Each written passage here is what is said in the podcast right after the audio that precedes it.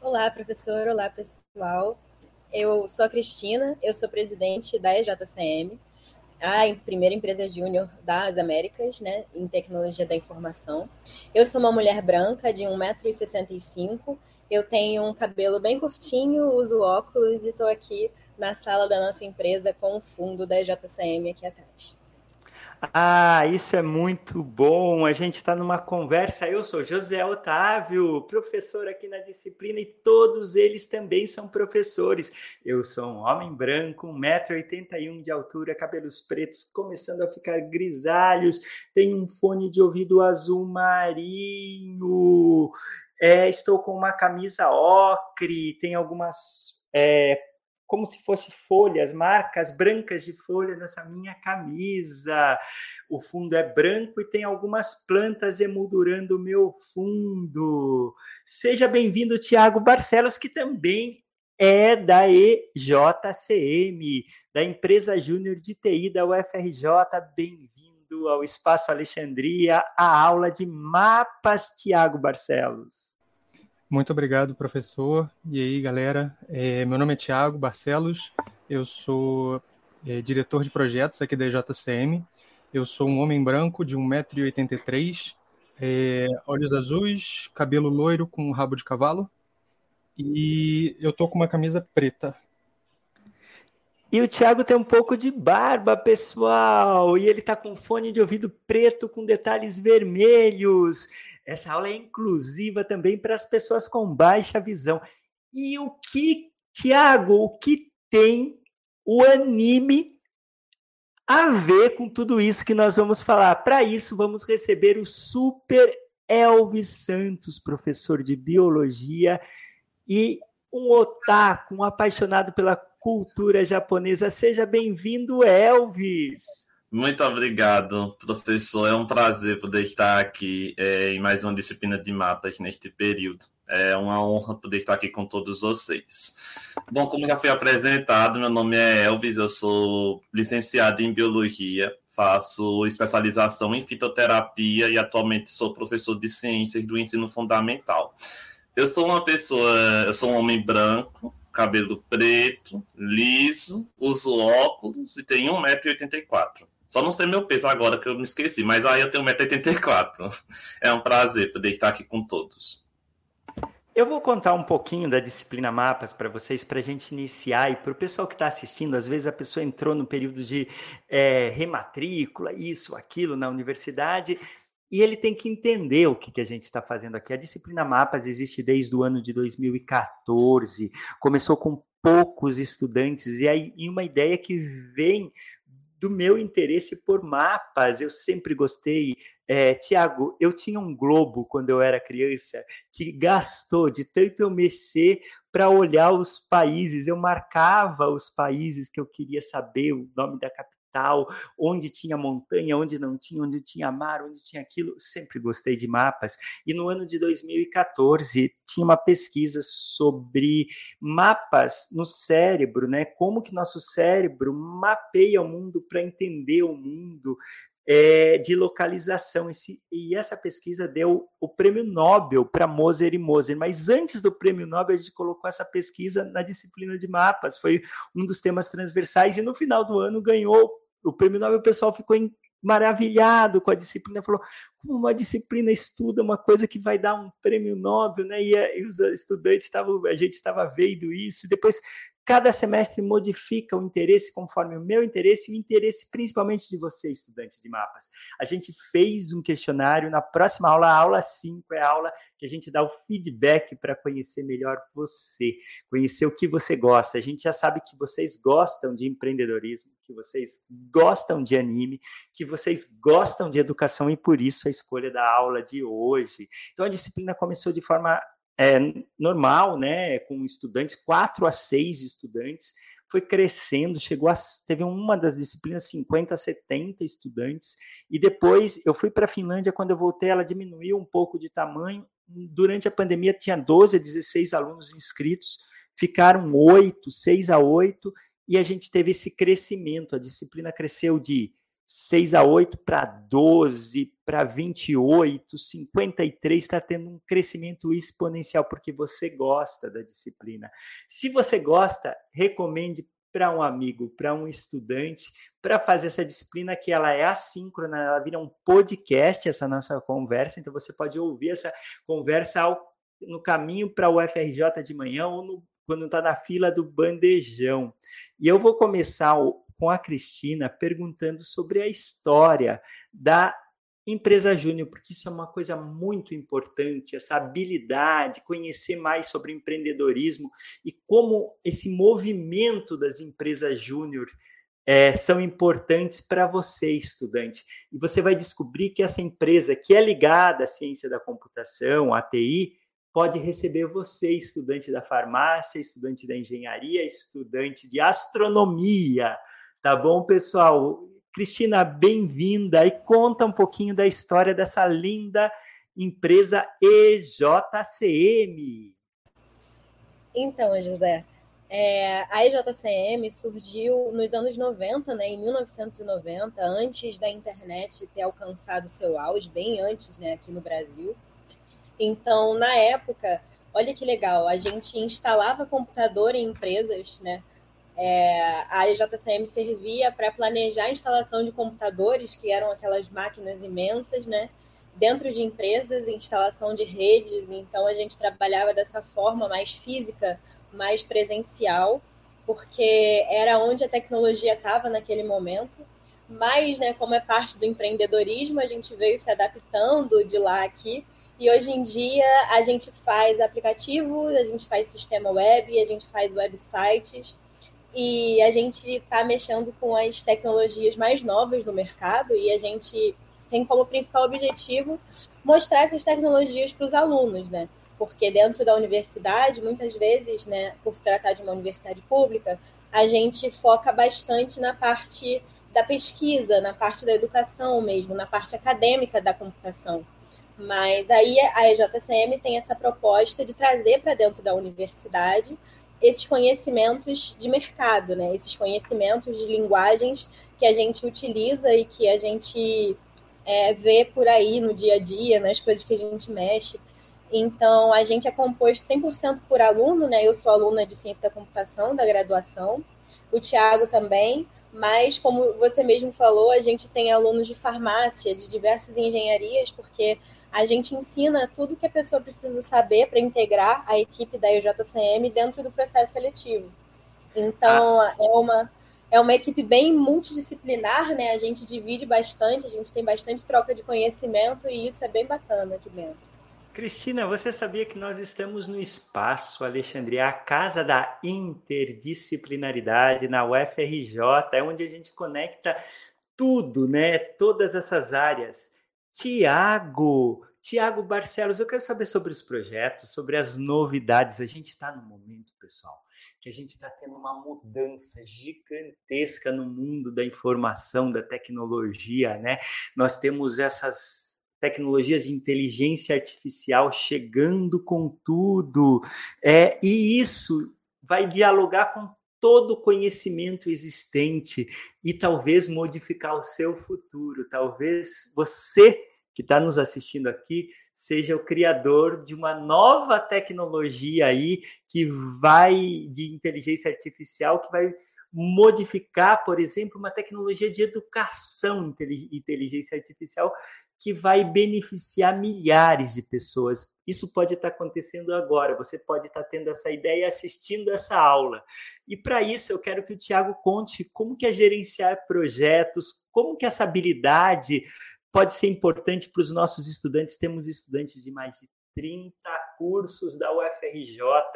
Essa disciplina está com 380 alunos. E você que está me assistindo, é, e não conseguiu a sua vaga, saiba que você pode assistir todas as aulas, preencher todos os nossos formulários e, ao final, pedir no seu, na secretaria do seu curso para esses créditos serem é, aceitos para você ter feito mapas com a gente. Pessoal, é só seguir a gente, assistir as aulas e, ao final, pedir na sua secretaria para esses créditos serem validados. Se eu precisar assinar alguma coisa, farei com o maior prazer, porque essa é a disciplina inclusiva, é a disciplina que os recebe aqui na UFRJ.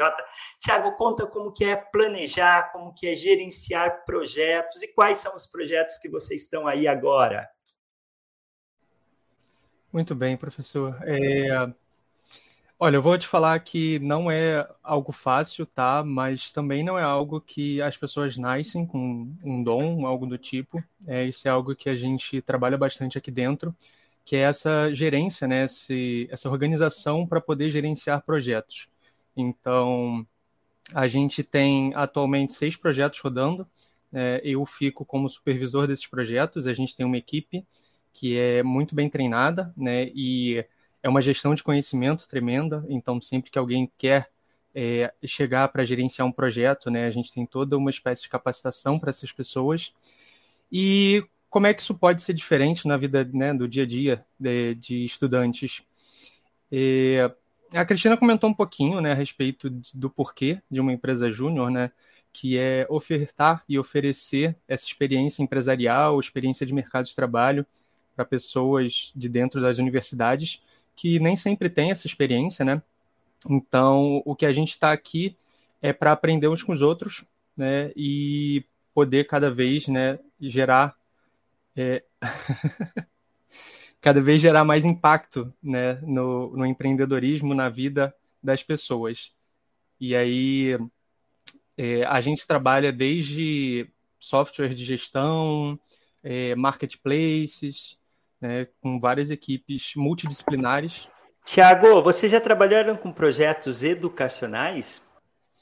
É, isso é uma, uma área que a gente está tentando entrar, na verdade, né? É, o que costuma vir para a gente é justamente sistema de gestão e marketplace, mas é uma área que a gente tem sim tentado entrar bem recentemente, na verdade, porque a gente acha uma área extremamente legal e extremamente é, agregadora né, para todas as partes. E, e aí, se a Cristina quiser complementar o que eu estou falando, veja se você está balançando a cabeça aí. O Espaço Alexandria ele é um sistema né, de tecnologia da informação. Nós é, damos as aulas aqui por esse sistema, estamos estudando para migrar para um sistema da RNP, Rede Nacional de Pesquisa, é, conferência web e uma rede de aprendizagem que eles têm lá, e a gente usa o WhatsApp de uma forma muito interessante, porque é muito poderoso o WhatsApp. É, a, a informação chega para a pessoa, né? é, as informações que a gente manda para os nossos estudantes, a gente tem que até pensar o que a gente vai mandar de mensagem, porque todos leem. Às vezes falta um só para ler, às vezes é todos. Normalmente é um todos. E com isso, a disciplina Mapas chegou no último semestre a ter somente uma pessoa de 214. 213 pessoas conseguiram concluir a menor taxa de evasão, né, de toda a UFRJ. Então, é, é, é, muito incrível como o poder da tecnologia da, da informação é importante. E agora eu vou falar um pouquinho, Cristina, já chamo você, mas eu vou conversar com o Elvis, que é um professor de biologia, que pensa com seus estudantes, leva o mundo dos animes e leva o mundo das plantas. Ele, ele é um conhecedor de plantas medicinais, das plantas das mais diferentes formas. O Elvis é uma pessoa incrível que a gente ainda vai ter como palestrante na UFRJ e visitando a EJCM. A gente planeja, ele não sabe ainda, mas a gente está planejando agora para julho um encontro é, presencial, né, ou semi ou híbrido, porque tudo aqui é, é tecnologia da informação, e a gente vai trazer aqui para vocês ainda o Elvis para falar na UFRJ um dia. Isso vai ser é, incrível. Elvis é um parceiro da disciplina. Seja bem-vindo, Elvis, e conta para gente tudo que você está descobrindo com seus estudantes, com essa nova geração. E eles gostam da tecnologia da informação, dos celulares, é, das redes sociais e tudo mais que a computação nos propicia, Elvis? Boa tarde. Ó, vamos lá. São tantas perguntas que eu vou ver como é que eu vou começar aqui o meu discurso, mas é o seguinte, é, comecei a trabalhar com eles desde 2018. Aí teve esse período pós-pandêmico, e aí isso mudou muito as formas, a, minha metodologia de ensino com eles. Na verdade, eu acho que a, a computação, a tecnologia da informação, ela é muito necessária, porque senão a pessoa fica na mesmice de só utilizar um mesmo recurso pedagógico, e na minha concepção, usar um único recurso, ele não é tão significativo para o ensino-aprendizagem de um estudante. Então, esse ano eu estou ensinando numa escola particular, ensino ciências para o sexto ano e ensino inglês para sexto, sétimo e oitavo ano. Só que em, nas duas disciplinas que eu leciono, eu tento trazer diferentes tipos de metodologias que venham a agregar na formação deles. Então, eu utilizei recentemente um aplicativo chamado de Kahoot, que é como se fosse um jogo. Só que aí com o Kahoot a gente faz o quê? A gente coloca, eu crio um quiz compartilho o código com eles e na hora eles respondem as questões. É bem interessante, porque é um jogo, envolve competitividade e, como é escola particular, todos ou quase todos os alunos têm celular, um smartphone. E aí eles têm, a maioria tem, então eles levam para a escola e a gente utiliza esse aplicativo para fins didático-pedagógicos. E aí, em relação a animes, eu acho que a gente fazer a reflexão, né? Porque a gente pensa que é só um desenho, mas, é, por exemplo, é igual Avatar. Avatar é um desenho, mas traz muitas lições para a gente. Se a pessoa for analisar cada, cada lição que o, o desenho traz para a pessoa. Então, na minha concepção, o anime, ele traz vários conceitos animes que vão ser para adultos, animes que vão ser para crianças, então a gente tem que filtrar que anime a gente indica dependendo da faixa etária da pessoa que está pedindo indicação. Mas eu sou muito válido do seguinte: tentar o recurso, e principalmente para ensino de ciências de inglês, é muitos recursos a gente pode utilizar. Então, tem recurso a pessoa utiliza. Então, tipo, tem dois data show na escola. Então, tem um data show já reservado com o meu nome, porque eu sempre utilizo eles com os alunos. Mas, da minha concepção, professor, o ensino ele evoluiu muito. A gente tem que ter um certo controle com o que a gente utiliza com os alunos, o recurso que a gente vai utilizar e quais são por trás dele. Porque, por exemplo, de ciências, eu tenho que. É, envolve muito documentário algumas vezes. Então, você tenta trazer um documentário que instigue eles a refletir sobre a situação, por exemplo, ainda fala sobre o planeta Terra, da questão das nove camadas que compõem o planeta, e de que o ser humano está afetando todas as nove camadas e o planeta pode entrar em colapso. É um tema muito interessante. Então a gente tenta trazer um documentário, um material que venha fazer, a promover essa reflexão com os estudantes. E eu acho isso muito válido, para que eles tenham essa consciência ambiental. Cristina, Conta pra gente um pouquinho de como vocês atraem novos estudantes, né? Se está desde 1990, ela passou por momentos de crise da economia brasileira, grandes crises, momentos difíceis da educação, momentos. Se a gente lembrar, 1990 é é a época que ainda o Brasil estava fechado para a parte de computação. É, a gente tinha um desenvolvimento nacional, pessoal, de computadores, a gente tinha coisas que era proibido importar. Então, olha, era um mundo que estava prestes a abrir para isso, né? E, e mudou muito, muito. Então, passou por muitas histórias. Então, Cristina, essa longevidade, como que vocês atraem os estudantes e mantêm essa empresa que já tem 33 anos. Sim, é, é bem legal, né? Porque a empresa ela é mais velha do que todos nós. Não tem ninguém dentro da JCM que seja da idade da JCM ou mais velho que a JCM. Então, é, é uma instituição realmente que existe a nossa vida inteira, né? E a forma como a gente atrai estudantes para a JCM é, por exemplo, pela aula de mapas a gente, de fato, conversa com os estudantes o ano inteiro, né? É, para que quando abra um processo seletivo, as pessoas já saibam quem nós somos, já saibam por que, que elas fariam parte da EJCM. E dessa forma a gente conversa com professores, a gente palestra em aulas como inovações, por exemplo, no BCMT, e a gente organiza eventos dentro da universidade. Ano passado nós organizamos uma palestra com a Visagio, que é uma empresa grande de tecnologia que é parceira nossa.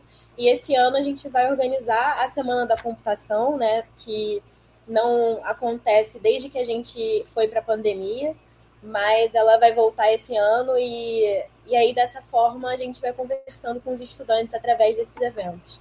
Nos chama para contar para os estudantes aqui, para a Bia, chama a Bia para contar sobre a metodologia de mapas. Isso eu acho que é, é muito importante para a semana de computação. Marca aí que a Beatriz, ela está com a gente aqui, né? Ela acompanha todas as aulas, Ana Beatriz, e ela trouxe uma metodologia diferente. Então, eu vou perguntar para o Tiago sobre a metodologia de trabalho da EJCM, se tem.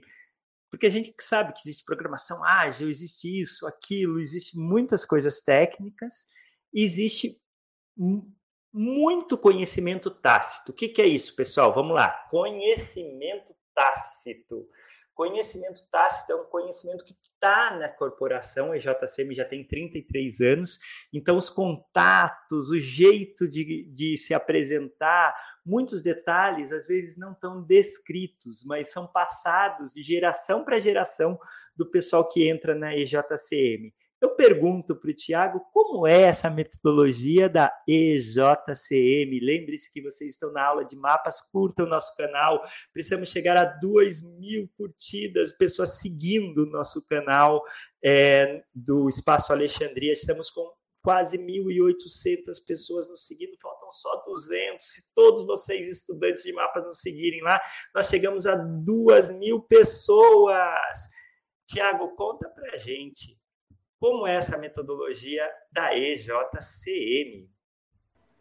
Perfeito. É, a gente utiliza né, essas metodologias ágeis, que elas são amplamente conhecidas no mercado. Né? A gente costuma utilizar o Scrum, que é uma das metodologias mais famosas.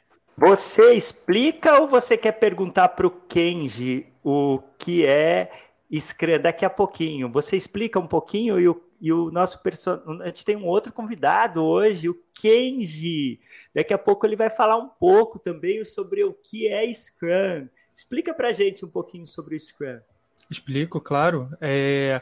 O Scrum, então, ele é uma metodologia tá? que ele se baseia em espaços de tempo que a gente vai desenvolver um ciclo de trabalho. Então, no início desse ciclo, a gente vai definir o que, que a gente vai desenvolver, né, desenvolver ao longo desse tempo, para no final a gente avaliar o que foi desenvolvido e mostrar então para o nosso cliente ou para a pessoa que vai estar recebendo esse projeto. E aí a grande ideia do Scrum é que ele seja realizado diversas e diversas vezes com ciclos pequenos de trabalho. Então, dessa forma, a gente pode aproximar esses aplicativos e sistemas que a gente faz né, o mais próximo possível do que o cliente idealizou ou que a pessoa que nos contratou idealizou. Isso é muito interessante e eu queria saber um pouco sobre esse conhecimento, Cristina, tácito, né? Como que passa de geração para geração? Conta para gente, Cristina. É, isso é, é um é, acho que problema, Cristina... né? A gente ser uma questão. Olá? Pode falar, Cristina. Ok. É, isso é sempre uma questão, mas a gente desenvolve diversos métodos. Eu acho que, similarmente de como vocês utilizam o WhatsApp em mapas, a gente utiliza o Telegram. Então, nós temos grupos de contato com ex-membros, até com membros fundadores que já estão nas suas empresas, né, há muito tempo, inclusive. Então, a gente mantém esse contato constante com eles, né? Todo mundo que passou pela, pela nossa empresa fica lá. E a gente faz essa troca de conhecimento constante também. A gente chama eles para reuniões e a gente conversa com eles é, periodicamente. Além disso, a gente documenta as coisas que a gente desenvolve pelo Notion, que é uma plataforma onde a gente consegue é, desenvolver textos, desenvolver mapas, inclusive, e diversos tipos de ferramentas ali para que a gente mantenha esse conhecimento dentro, dentro da empresa, né? E, além disso, a gente utiliza o Drive, é, o Google Drive, né, como tecnologia também, é, além do GitHub, do GitLab, como tecnologia de repositórios para armazenar a nossa história. É, sempre tem coisas que a gente inexploradas, né, nesses lugares que são muito legais de encontrar. E aí essa história que a gente vai encontrando, a gente compartilha entre si, é, às vezes em forma de conhecimento, mas às vezes em forma de crônica também. Explica melhor essa forma de crônica, isso que eu quero entender. Ah, então, porque da mesma forma que a gente carrega conhecimentos, né? A gente carrega histórias. Por exemplo, aqui na JCM, famosamente, a gente tinha um Opala vermelho nos anos 90, que a gente utilizava para ir até os clientes fazer as instalações de computadores e redes, né? Então, esse tipo de história que é passado de geração em geração dentro da empresa, é, ele é passado em formato de crônica. É como se a gente, nós temos nossos antepassados, né, nos contando essas histórias. É, a gente está falando de narrativas. Eu queria falar com Elvis sobre narrativas é, nos animes, né? Porque talvez a tecnologia mais potente que exista na humanidade é a capacidade de contar histórias. Elvis, conta dos animes e é dessa capacidade de se contar histórias. Eita, professor, essa é uma pergunta muito boa, mas vamos lá então. Caso minha internet caia, só me avisa, viu? Que ela, vezes ela cai repentinamente. Mas vamos embora. É o seguinte, os animes têm vários tipos de temáticas e prólogos diferentes e eles trazem muitas contribuições. Se a gente for analisar do ponto de vista, né? A gente vai pegar um anime muito conhecido, Naruto. Naruto, acho que todo mundo conhece. Mesmo que a pessoa não tenha assistido, a pessoa já fala daquela do Narutinho, né? Então, Mas o Naruto eu acho, sempre achei ele muito triste, a vida muito sofrida, ele na infância, assim, não tinha amigos mesmo, né? É, é triste a infância, eu acho, do Naruto, Elvis. Pois é, professor, porque nesse caso de Naruto é uma obra que sensibiliza a pessoa que está assistindo ou lendo o mangá, porque nesse caso de Naruto, ele, o desenvolvimento dele vai até quando ele se torna Hokage. E aí, depois que o Storm Hokage termina o anime dele, vai partir para o filho dele, para as novas gerações que vai ter dentro desse mundo, já vai ganhando novas repercussões. Mas na minha concepção, assim, as narrativas dentro dos animes são muito interessantes. Eu posso citar outro exemplo que é Hunter x Hunter, que ele tem atualmente ou é 148 ou é 149 episódios. Agora eu esqueci o número final. Mas é o seguinte, ele traz quatro protagonistas, que é o Killua, o Gon, o Leori e o Kurapika. Aí, nesse caso, o anime ele finaliza no episódio, no último episódio, finalizando a história de dois personagens. Então, a, a narrativa deles começou no episódio 1 e terminou no último episódio, só que ele tinha para puxar mais a obra ainda. Então, nesse caso, essas narrativas são muito interessantes e depende do contexto, se vai atrair a pessoa que está assistindo. Por exemplo, se um aluno me pedir uma indicação de anime, eu com certeza indicaria um anime que daria alguns tipos de ensinamentos para ele. O que eu mais indico para contexto escolar é Komi-san, porque fala a questão da superação da timidez, da vergonha de não conseguir se comunicar com as pessoas. Tipo, no começo a protagonista ela só conseguia pegar um papel e escrever. Porque para falar ela não gesticulava, ela tinha medo de falar com as pessoas. Aí o anime e o mangá tratam dessa evolução dela, da evolução da fala dela. Mas aí, nesse caso, eu gostaria também de falar com o Kenji, né? Que o falou do Kenji, né? Eu queria ver ele, o bichinho, né? Que eu não vi o Kenji dar um oi por aqui. Oi, Elvis! Estava com saudade de você, meu amigo! Pois é, quanto tempo, Kenji? Você está repousando a beleza? Porque, olha, só você vai estar muito descansado, viu? Não sei, não ah, sei se... Estou gostando muito do Brasil, Elvis. Está, mas como é que está a sua férias, seu repouso? Tá descansando muito? Comprou o prêmio para mim, não? Ah, eu fui para Cabo Frio, conheci, uh, ai, conheci todas as muitas praias. Ai, como eu gosto de praia. Você tá vendo que eu até tô mais moreninho, Elvis? Tá vendo? Nada que um sol da praia não resolva, né? Um protetor solar também, né? Aí eu passo, eu passo protetor solar sempre, sabe? É, eu acordo, eu já passo protetor solar, passo três vezes no dia.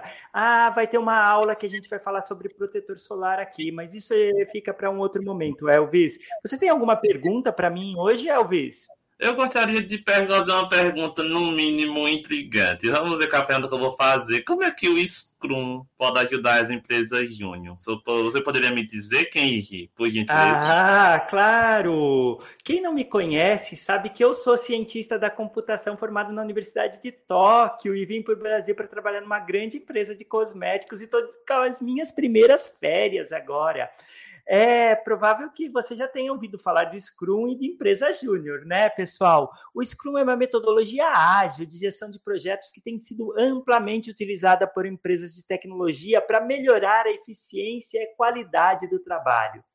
Já as empresas júnior de TI são organizações estudantis que oferecem serviços de consultoria e desenvolvimento de software para as empresas e organizações sem fins lucrativos. E algumas empresas também é, que compram esses serviços que normalmente são mais baratos, Elvis. O Scrum pode ser particularmente útil para empresas júnior de TI, pois ajuda a organizar e gerenciar projetos de forma mais eficiente.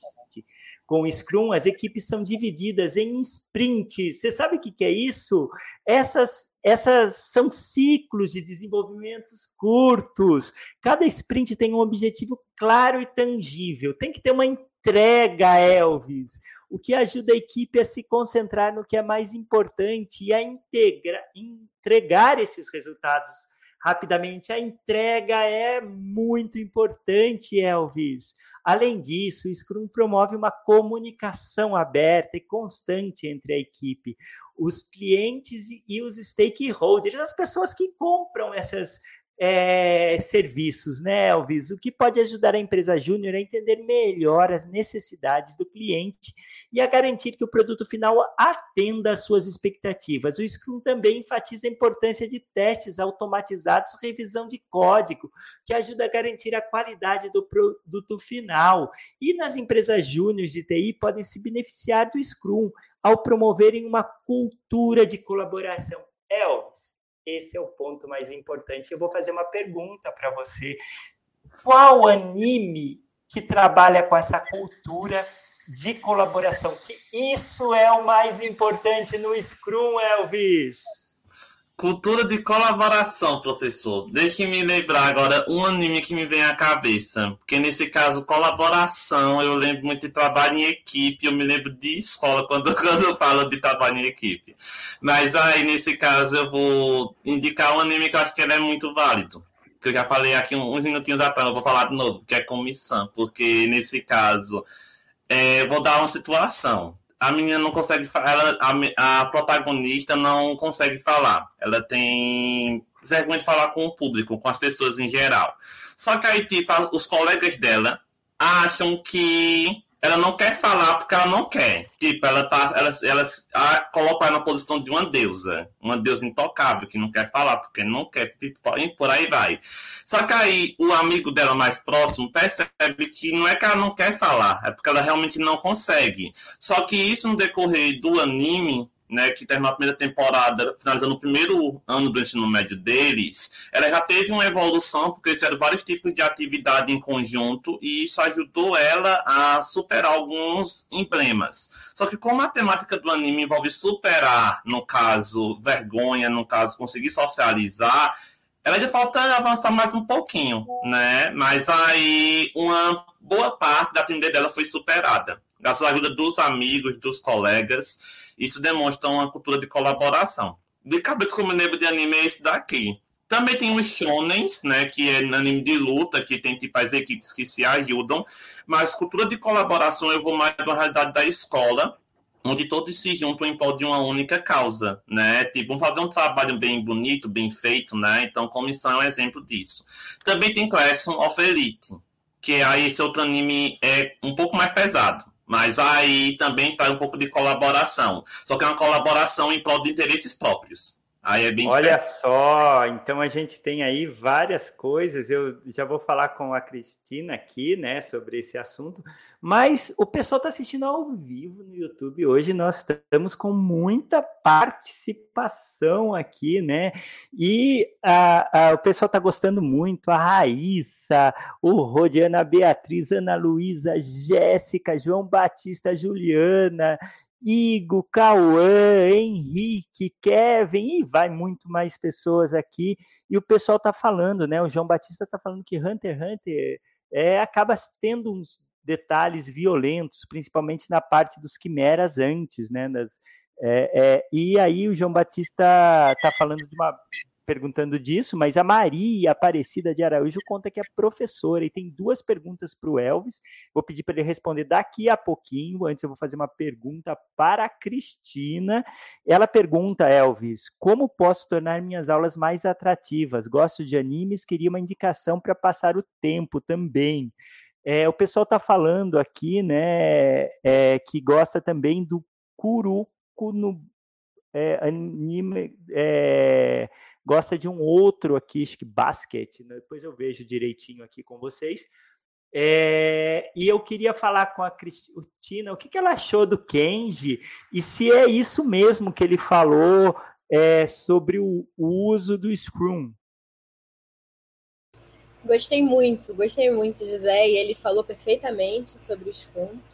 É, é assim mesmo, e realmente o mais importante do Scrum é a colaboração o que para a gente, né, JCM, é, significa que a gente acaba formando aqui dentro profissionais completos, né? Porque a gente não aprende só a parte técnica, né, do, de fazer projeto e de, de código e tal, mas a gente é, também aprende a conversar entre si, né? A gente desenvolve bastante habilidades sociais aqui dentro, é, então, é, e, e o Scrum, ele é essencial para essa parte também. Muito bom, né? A gente aprender na aula de mapas, a gente quer aprender sobre isso, né? É, vou pedir depois para vocês explicarem mais um pouquinho, mas eu vou pedir para o Elvis responder a pergunta do pessoal lá. Estão falando de uns nomes de anime, estão pedindo dicas e tá uma conversa boa no nosso YouTube. Elvis, é com você. Pronto, pois vamos lá. É, eu acabei de abrir o comentário aqui no YouTube, né? Aí eu vi aqui da, do João Batista. Aí ele falou aqui de Hunter x Hunter, no caso. Hunter x Hunter ele é um pouco violento, realmente, porque é um shonen...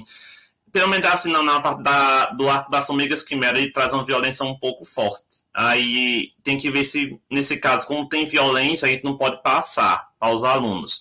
Tem que ser um anime com pegada mais infanto-juvenil, literatura infanto-juvenil que a gente chama. Então, e também tem que ver o propósito, né? Se o anime ele vai trazer alguma lição para a vida desses estudantes, né? Algum tipo de reflexão que faça parte da vida deles. Aí, tipo, no caso de Hunter x Hunter, for por questão pessoal, o anime é muito bom. Mas para fim didático, pedagógico, eu não aconselho muito também, feito ele falou, porque é um pouco violento. Agora, no caso das perguntas aqui de Maria Aparecida, deixa eu vou, vou responder a primeira pergunta dela. Como posso tornar minhas aulas mais atrativas? Dependendo da disciplina que ela ensina, ela vai, ela é, vai depender muito também da disciplina. Eu vou pautar, por exemplo, ensino uma matéria, por exemplo, matemática. Matemática é uma matéria que envolve muitas, muitos cálculos, né? Tem muitas resoluções. São seis aulas por semana. Então, para matemática, alguns recursos que eu acho bem interessantes é trazer alguns tipos de desafios, tipo, passo o conteúdo, explico o conteúdo, uso algum tipo de método, um slide, resolução no quadro, e depois marca um desafio com os alunos. Por exemplo, vamos ver se ele aprendeu o conteúdo, vamos fazer um, uma torta na cara, um desafio torta na cara, para saber quem foi que acertou. Por exemplo, quanto é menos 8 mais 5? Aí quem acertar, na hora, se acertar, dá a tortada na cara do coleguinha. Eu me lembrei logo do, de Celso porque já usaram isso uma vez quando eu estava estudando. Isso foi o que? 2016. Aí deu muito certo na época, porque teve um assunto, aí você estudou os conteúdos para poder arrasar, na, no caso, na avaliação. Outros métodos que ela pode utilizar é bingo, adapta o bingo, no caso, para a situação. Por exemplo, em inglês eu uso bingo se eu for utilizar os números em inglês.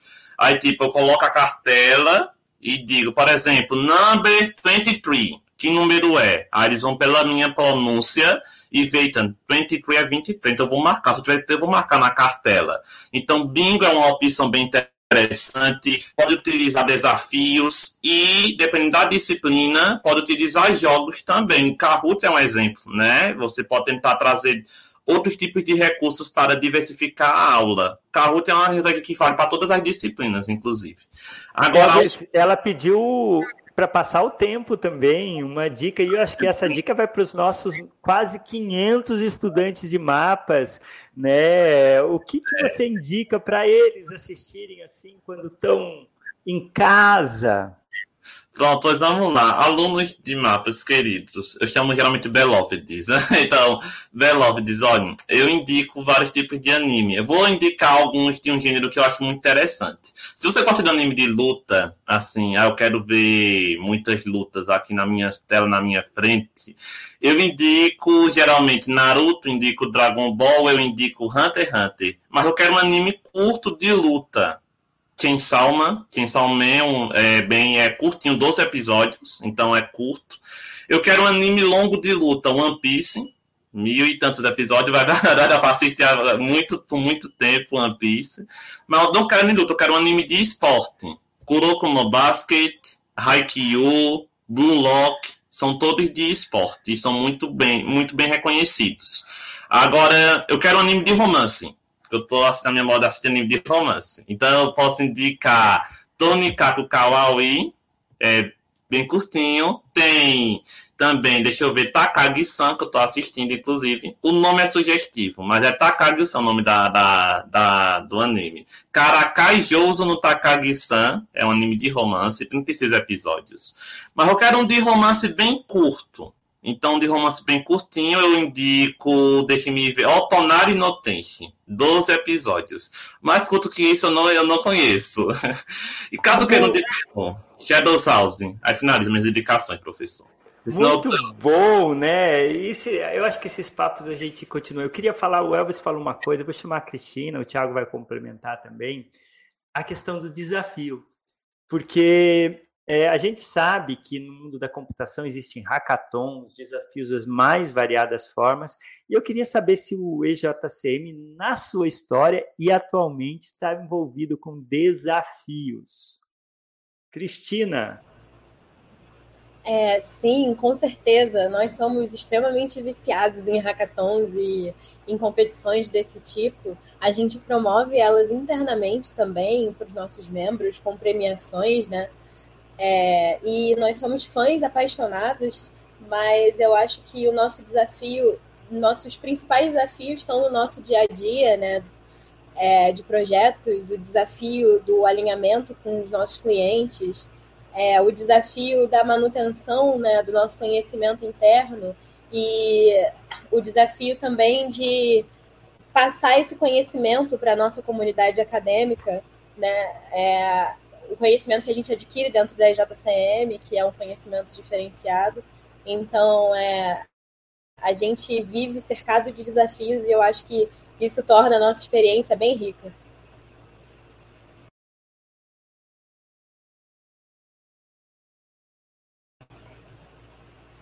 Eu caí?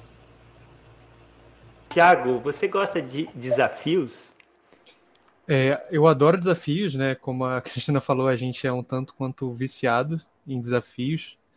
É, e o próprio dia a dia também né, um desafio.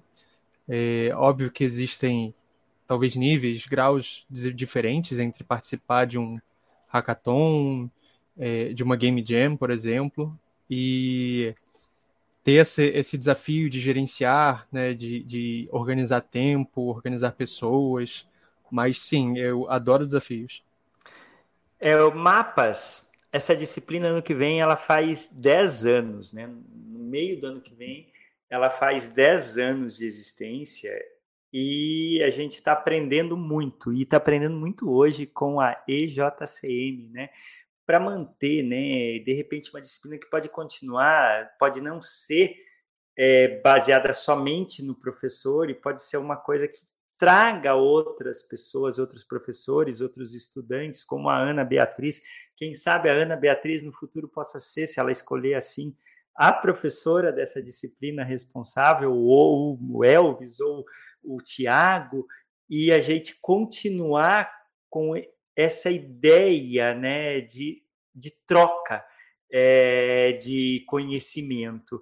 E é um grande desafio manter né, essa chama, porque assim eu acho que a EJCM já teve momentos como mapas que ela cresce.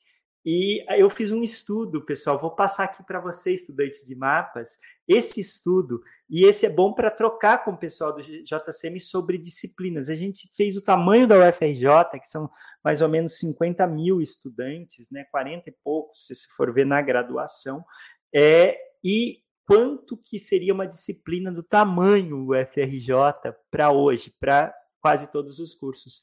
Seriam mais de 1.400 estudantes, mais ou menos entre 1.400 e 1.500, 1.532 estudantes seria o tamanho de uma disciplina ideal para a UFRJ.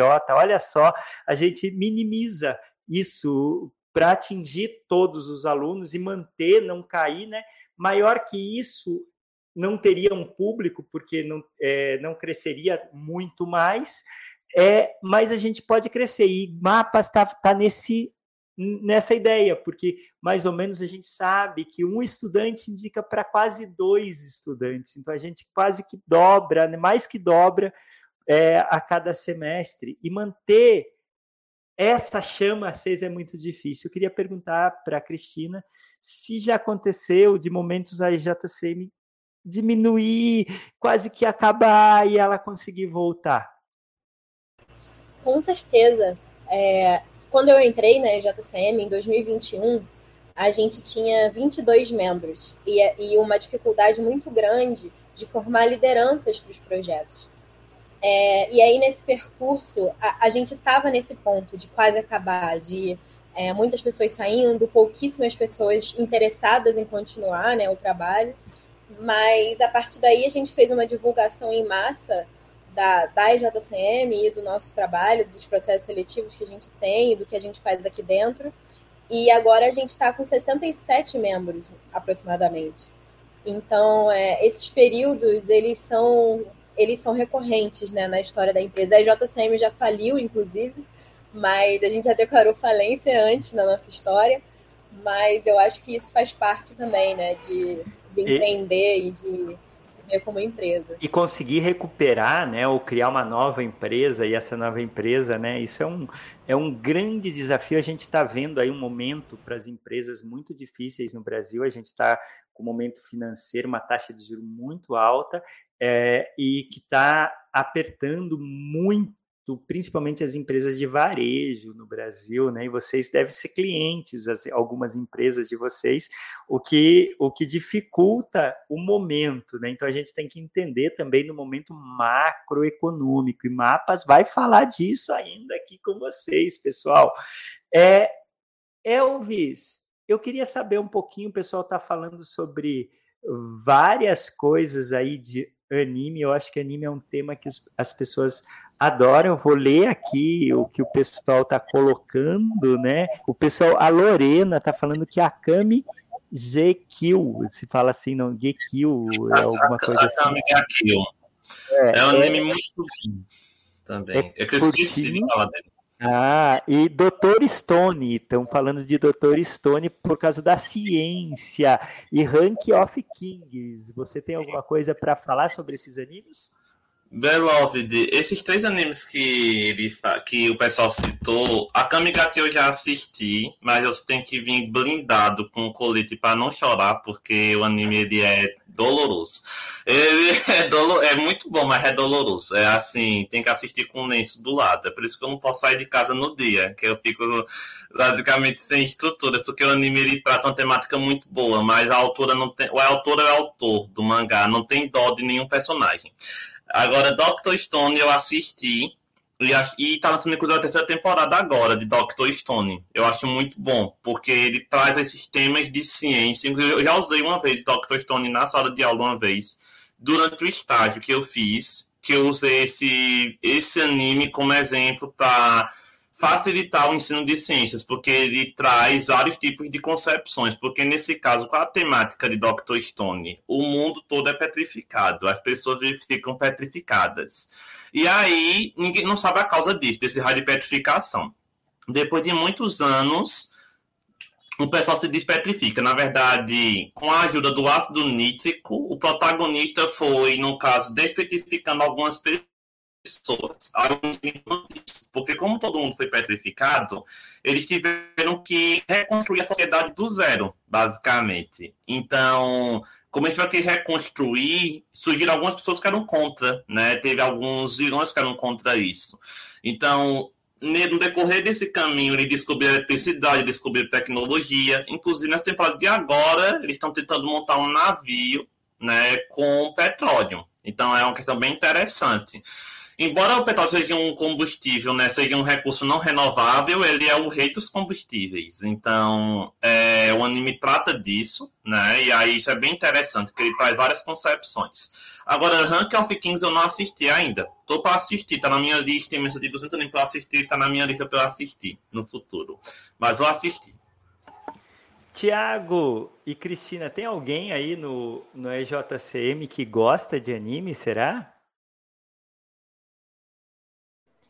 Olha, eu acho que boa parte de, da galera daqui gosta e gosta muito de animes. É, inclusive, eu estava vendo também o chat e tem uma galerinha da IJCM que está participando também e indicando aqui animes.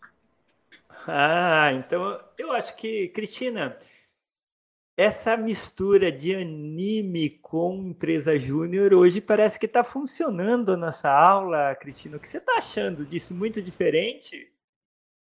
Eu estou achando maravilhoso. É, os animes, eles são parte da nossa cultura, né? Nós, na JCM, nós adotamos a cultura samurai, então nós somos samurais.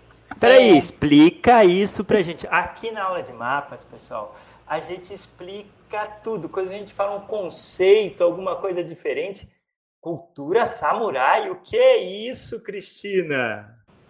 Então, é muito importante para uma empresa ter uma cultura organizacional. Essa cultura organizacional, ela vai definir os valores da sua empresa, né? Que são basicamente é ali uma linha que todo mundo que está dentro da empresa tem que seguir é, e que ajuda a gente a se sentir parte de alguma coisa, né? A se sentir parte da EJCM. Então, todo mundo que entra na EJCM se torna um samurai. Nós temos, inclusive, uma katana uma espada, que é a Jussara, que é nosso mascote.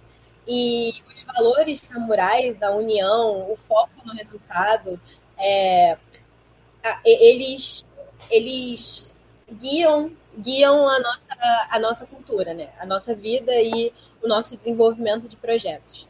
Elvis, a cultura samurai tá no Naruto, não tá? Com certeza. Em Naruto, em Bleach, que é muito interessante. Inclusive, em Bleach, o que mais tem é samurai, espadachim. É muito, muito interessante. É um anime longo também. É de luta, e se indicar... É...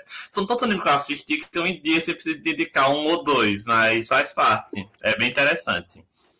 Para explicar a cultura de mapas na nossa disciplina, nós, na primeira aula, perguntamos para você, estudante, o que você gosta. Nós descobrimos que você gosta de anime. Então a gente traz o anime para a aula e mistura com um tema importante para suas habilidades e competências no futuro mundo profissional.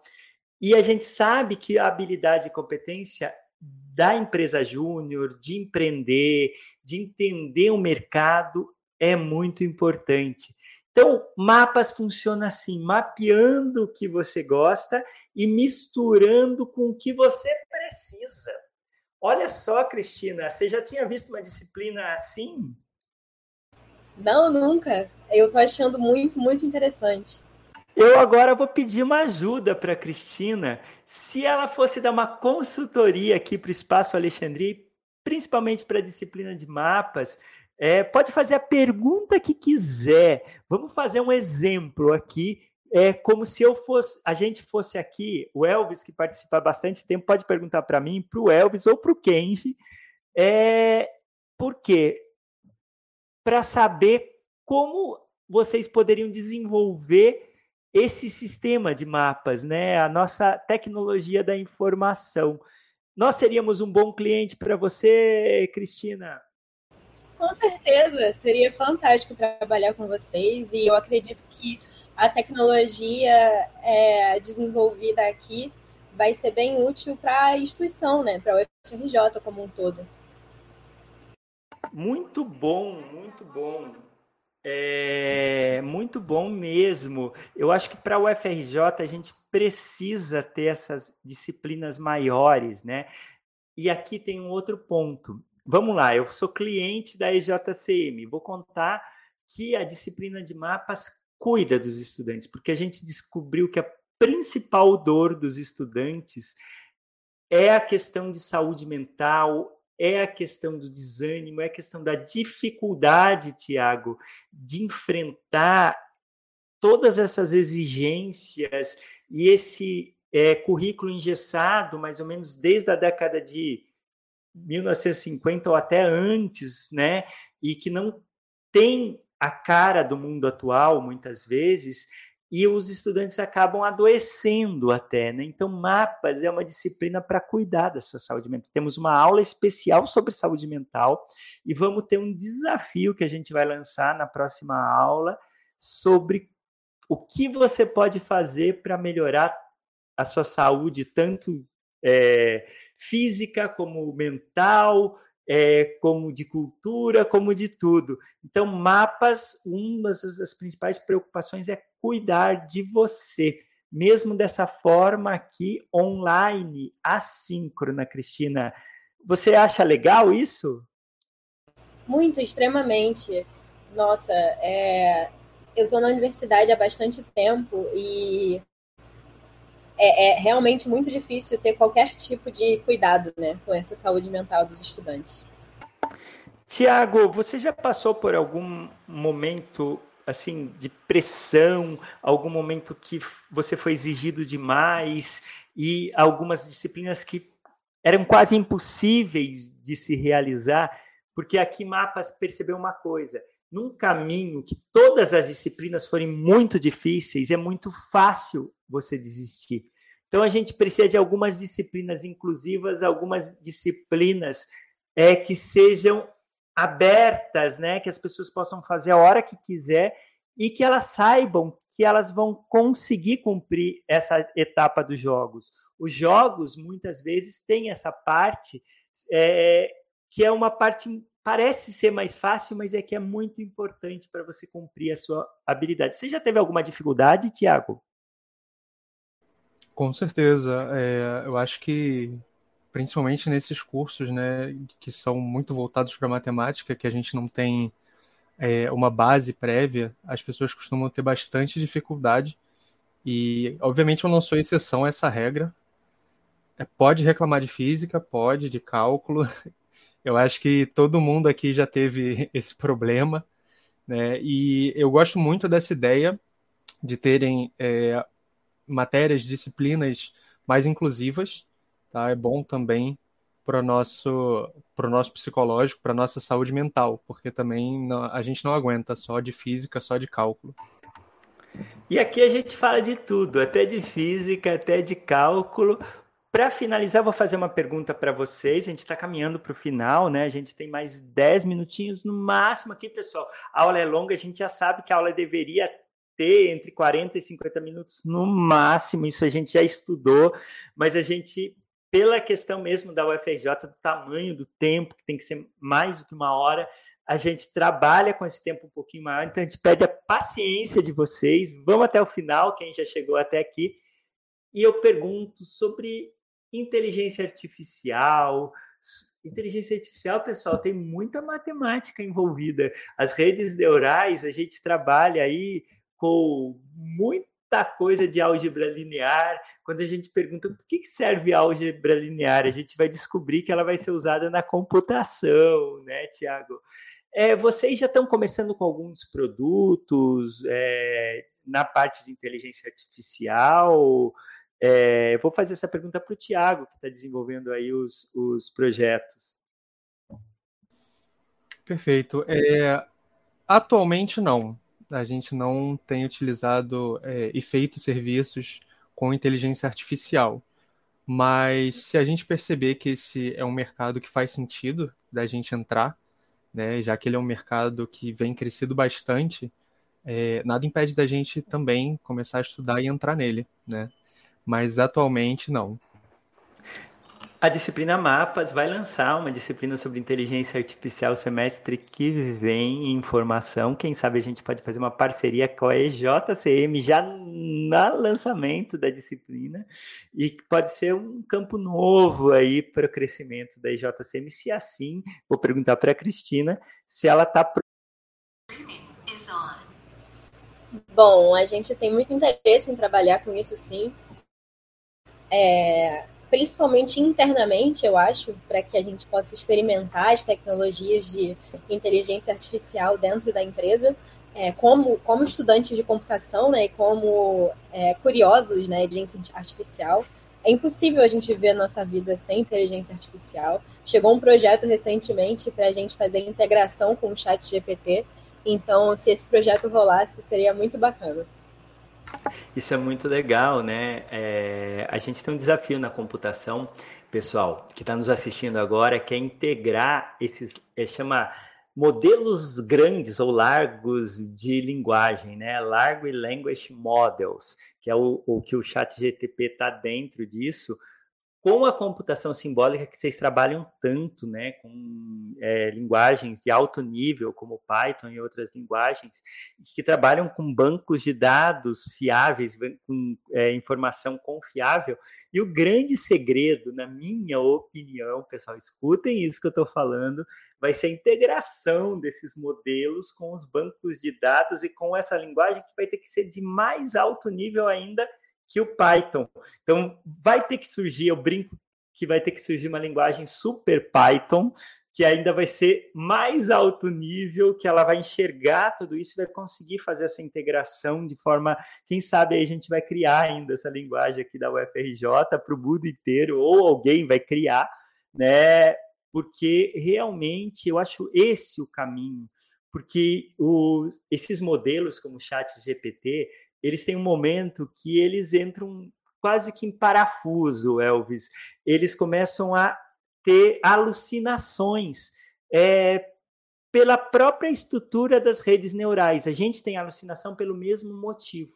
É, é, interessante a gente entender isso, e se a gente tiver um banco de dados, por exemplo, uma integração entre uma informação confiável, a gente vai diminuir fake news, a gente vai diminuir problemas. É, é se a matemática tivesse e a física tiver dentro desse sistema, a gente não precisa ter cálculo 1, cálculo 2, cálculo 3, a gente precisa ter cálculo computacional só, né? Aprende esse cálculo computacional e vamos em frente, né, Cristina? Eu acho que a universidade vai ficar muito melhor. Elvis, inteligência artificial nos animes existe? Professor, esse tema é um tiquinho assim polêmico, dada a, a atualidade, porque animes são feitos com muitos estilos de produção diferentes. Então, tem estúdios, diretores que utilizam, fazem a produção de um anime de tal forma, né, sem usar inteligência artificial. Mas atualmente, eu digo assim, nos últimos meses, está crescendo se ampliando com certeza a possibilidade de serem feitos animes com uso de inteligência artificial. Inclusive, cogita-se que um anime famoso da Netflix tenha sido feito com inteligência artificial. Que assunto, que babado é esse, Elvis? Pois é, isso dá uma. Isso gerou já uma confusão, porque aí tem aquela situação da inteligência artificial substituir as pessoas que estão colocando a mão na massa nas empresas, nas editoras. Então, isso gerou uma repercussão, gerou um alarme. Só que aí vai a situação. É como os Beloveds falaram, a evolução da tecnologia está chegando. Então vai ter um tempo em que a e, e a inteligência artificial vai pegar o mangá, vai escanear e vai fazer os desenhos. E, tipo, vai fazer muito o trabalho de um desenhista, por exemplo. Só que aí vem a situação. Se a IA vier a substituir a mão de obra que esses desenhistas iam desempenhar, entende? Aí isso traz uma repercussão dentro do mundo de trabalho da, do inteligência artificial pegar o mangá e conseguir fazer o esboço, entende? Então tem várias polêmicas. Então a Netflix se envolveu nisso. Que é se a pessoa colocasse no Google animes inteligência artificial aparece os vídeos do pessoal comentando. Que aí tem a seguinte situação. É igual na relação industrial, na história, quando as máquinas substituíram seres humanos. E aí isso gerou uma polêmica na época. Aí imagina hoje, que aí nesse caso, o ganha-pão de muitas pessoas é a produção desses animes. Então imagina, por exemplo, Kimetsu no Yaiba, um anime famosíssimo. Imagina ele ser feito todinho por inteligência artificial. Aí eh, os inúmeras pessoas que vão estar lá trabalhando na produção, na direção, no desenho, no design, podem acabar sendo demitidos esse tema é riquíssimo, maravilhoso. Por causa disso, Tia. É, é, riquíssimo. Elvis, eu vou entrar aqui falando, né, para finalizar e chamar vocês. É, é riquíssimo esse tema, né?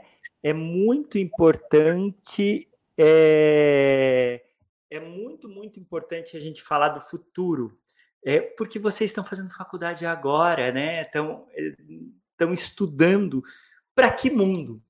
Quais habilidades e competências, o que, que vai ser importante, né, para o mundo do futuro. Uma coisa que a gente sabe é a capacidade de contar histórias, a capacidade criativa. A gente pode trabalhar de forma criativa até com as inteligências artificiais, Cristina. Então, eu acho que isso que a Cristina falou da capacidade de narrativa, esse tipo de coisa que a gente está trabalhando aqui com vocês, de conversar. A gente vai ter que por exemplo, com a inteligência artificial é muito mais importante saber fazer a pergunta do que dar a resposta. Esse aluno que sabe cálculo 1, cálculo 2, que é importante, mas saiba perguntar como fazer vai ser mais importante do que responder, Cristina. Como vocês. Essa é a última pergunta, para depois a gente partir para o final. Como vocês estão trabalhando com o pessoal do EJCM, né, os seus colaboradores, com essas habilidades para o futuro, né? Como que vocês estão preparando para esse mundo de 2050, Cristina? Bom, nós acreditamos que o mais importante, é, como você mesmo falou, professor, de, dessas habilidades, né, é, é a oratória. É o conversar, o interagir, porque dessa forma a gente sabe quais, quais perguntas a gente deve fazer. Então, para toda a área dentro da nossa empresa, a gente procura desenvolver boa oratória, né, boa capacidade de comunicação, porque hoje em dia na ciência, a gente acredita, e é um fato, de que não tem que a gente possa fazer sozinho. Hoje em dia, tudo que a gente vai fazer é colaborativo. Então, o, principal que todo profissional precisa de tecnologia da informação ou de outra área qualquer é conseguir se comunicar dentro do seu grupo para que essa colaboratividade aconteça da melhor forma está falando da inteligência coletiva, inteligência das massas, inteligências dos grupos. É, isso é muito maravilhoso, né? Nós falamos sobre é, a capacidade de colaboração. Nós falamos sobre a capacidade da narrativa, capacidade de conversa, né, de comunicação. Então, só aí a gente já tem um tema maravilhoso para que a gente desenvolveu com você, estudante de mapas, e eu fico muito feliz. Nós já temos uma nota, sabe, Cristina? Eu sempre pergunto para eles uma nota de 1 a 10. Você que está nos assistindo, dá essa nota, né? De 1 a 10. Eu já perguntei isso no, no chat lá no YouTube. E o pessoal já deu a nota, eu já tirei a média aqui. Você, mas você que está nos assistindo agora, pode colocar a sua nota lá, que a gente vai levar em conta. E o que significa essa nota? 1. Um, eu não recomendo disciplina de mapas para ninguém. Eu não recomendo os animes que o Elvis falou para ninguém porque eu não gostei. Dois, três, quatro, cinco, nota cheia. Seis, sete, oito, nove, dez. Tiago, eu recomendo a disciplina de mapas para um amigo. Se você gostou dessa aula de hoje, Tiago, recomenda para um amigo fazer a disciplina de mapas. Terças-feiras, da uma é, em diante, né? É, 13 horas a gente começa a aula. É, é, são 16 encontros. Cada cinco encontros a gente tem um contato com vocês através do formulário. A gente vai mandar na próxima aula, essa aula 4, na aula 5, a gente tem aula 0, né? Então, da aula 5, a gente manda na aula 10 e na aula 15. Então, a gente conhece você, você dá a sua própria nota para nós e para vocês. E hoje eu vou olhar aqui a nota que eles nos deram, Cristina. E a nota que a gente recebeu hoje foi ah, 10 na média. E a Cristina Souza falou: muito obrigada, pessoal. Foi um prazer. Ah, você mesmo, Cristina, que está falando isso.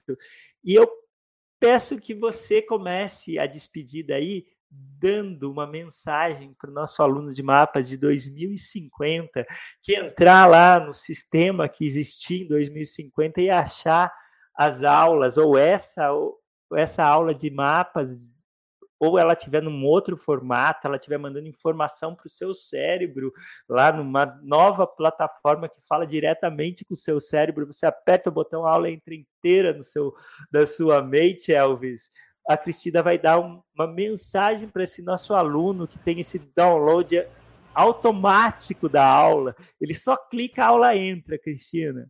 Então, pode passar a mensagem para 2050. Olá, é. pessoal. Olá, aluno de mapas em 2050. Muito obrigada por ter assistido a nossa aula de hoje. É, eu espero que esteja tudo bem por aí, que a gente ainda esteja saudável e vivo.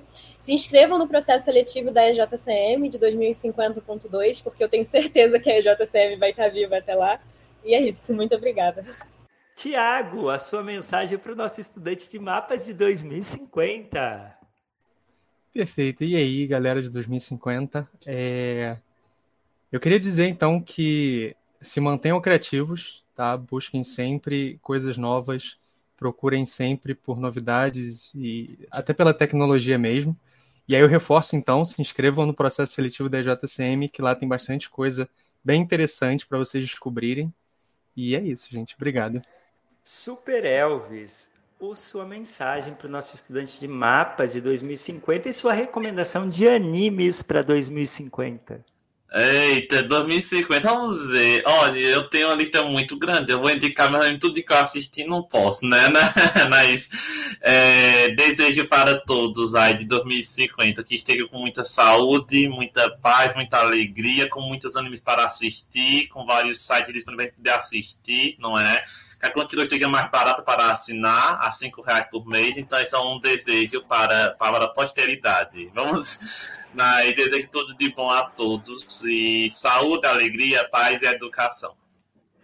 Até a próxima, pessoal. Um abraço a todos. E a aula foi nota 10 hoje. Parabéns, Elvis, Thiago e Cristina, pelo 10. Eu vou finalizar lá né? Vamos ver quanto que tá o tempo.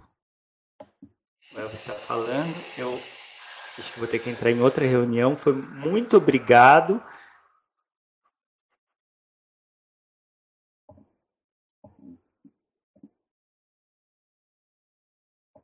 Proi, acabamos.